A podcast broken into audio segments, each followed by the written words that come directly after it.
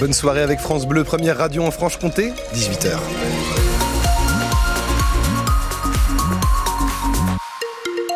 18h l'heure du journal, on commence par un, mot de météo avec cette grisaille, ces gouttes qui vont tomber tout au long du week-end, rien de bien méchant, euh, mais on ne verra pas beaucoup le soleil, les températures demain seront comprises entre 8 et 11 degrés météo complète juste après les infos. Avec vous, Christophe May. Bonsoir. Robert Badinter est mort. Il est décédé la nuit dernière à l'âge de 95 ans. Robert Badinter a entré dans les manuels d'histoire comme l'artisan de l'abolition de la peine de mort en France en 1981. Mais au-delà de ce fait historique, tous les hommages ce soir saluent la mémoire d'un homme qui a consacré sa vie à la défense des droits humains, Valentin Bertrand. Oui, à commencer par Emmanuel Macron. La nation a perdu à coup sûr un grand homme, un très grand garde des Sceaux qui évidemment a conduit à transformer au début des années 80 la justice de notre pays. Référence donc au combat contre la peine de mort de l'avocat devenu ministre de la Justice sous François Mitterrand.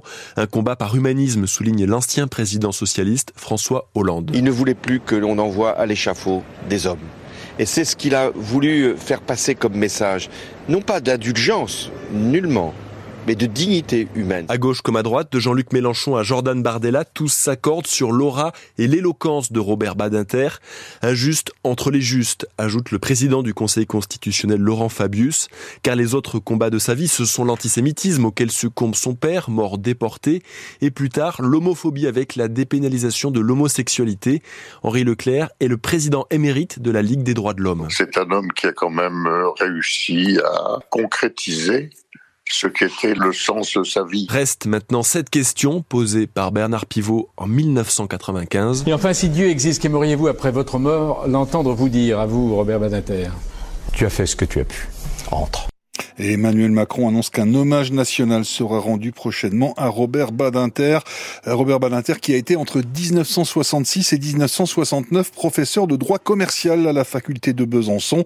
Parmi ses étudiants à l'époque, il y avait notamment Jean Rosselot, ancien député du territoire de Belfort et conseiller municipal à Besançon son cours, c'était plus une plaidoirie, mais c'était un bon cours. J'avais du mal. la différence entre le prof de droit et l'avocat, c'est que le mm. prof de droit, mm. il est rigoureux sur le plan, il tient, il tient à son plan du cours.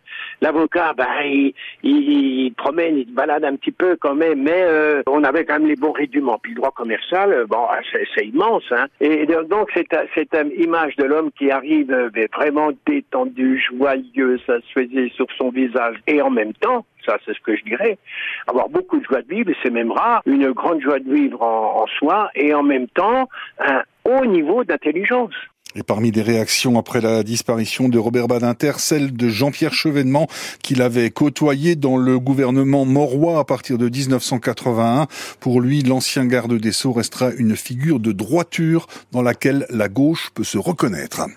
10 kilos d'héroïne, un lance-roquette et deux fusils d'assaut saisis dans le quartier de Planoise à Besançon, saisis euh, effectués hier par la police dans le cadre d'une opération euh, de lutte contre les trafics de drogue. Cinq personnes ont été interpellées. Le ministre de l'Intérieur Gérald Darmanin doit se rendre demain dans le quartier de Planoise. La manifestation des artisans du BTP euh, cet après-midi à l'appel de leur confédération, la CAPEB. Ils ont manifesté tout d'abord à Lure ce matin, puis mené une opération escargot sur l'autoroute A36 depuis Montbéliard vers Belfort, où une délégation euh, s'est rendue à la préfecture. Euh, les artisans du BTP en grande difficulté financière dénoncent le poids des charges et les lourdeurs administratives. Les mobilisations de parents d'élèves se poursuivent contre les projet de fermeture de classe à la rentrée. Ce matin à Champagnet en Haute-Saône, cet après-midi à Montbarret dans le Jura avec un barrage filtrant à la sortie de l'école et à Auxelba dans le territoire de Belfort où écoliers, parents, habitants et élus locaux ont défilé sous la pluie en direction de l'école d'Auxel-Haut, le village voisin. Près de 150 personnes étaient mobilisées. Le sprint euh, féminin au championnat du monde de biathlon et l'incroyable quadruplé des Françaises sur la piste de Nové en République tchèque, la médaille d'or pour Julia Simon, l'argent pour Justine Brezas-Bouchet et la médaille de bronze pour la franc-comtoise Lou Jean Monod Laurent. Sophie Chauveau est quatrième, quatre françaises donc euh, euh, parmi euh, dans les quatre premières de, de cette course qui est en train de se terminer. Il reste encore quelques concurrentes, mais ces quatre premières places sont assurées pour les françaises. Et puis les Bleuets au Stade Bonal, l'équipe de France Espoir de football va jouer un match amical contre les États-Unis dans l'enceinte du FCSM. Ce sera le lundi 25 mars. Initialement prévu en juin, la rencontre des Bleuets a été avancée comme le souhaitait le sélectionneur Thierry Henry en vue de la préparation pour les Jeux Olympiques de Paris cet été. 18h et presque 5 minutes, la météo en Franche-Comté.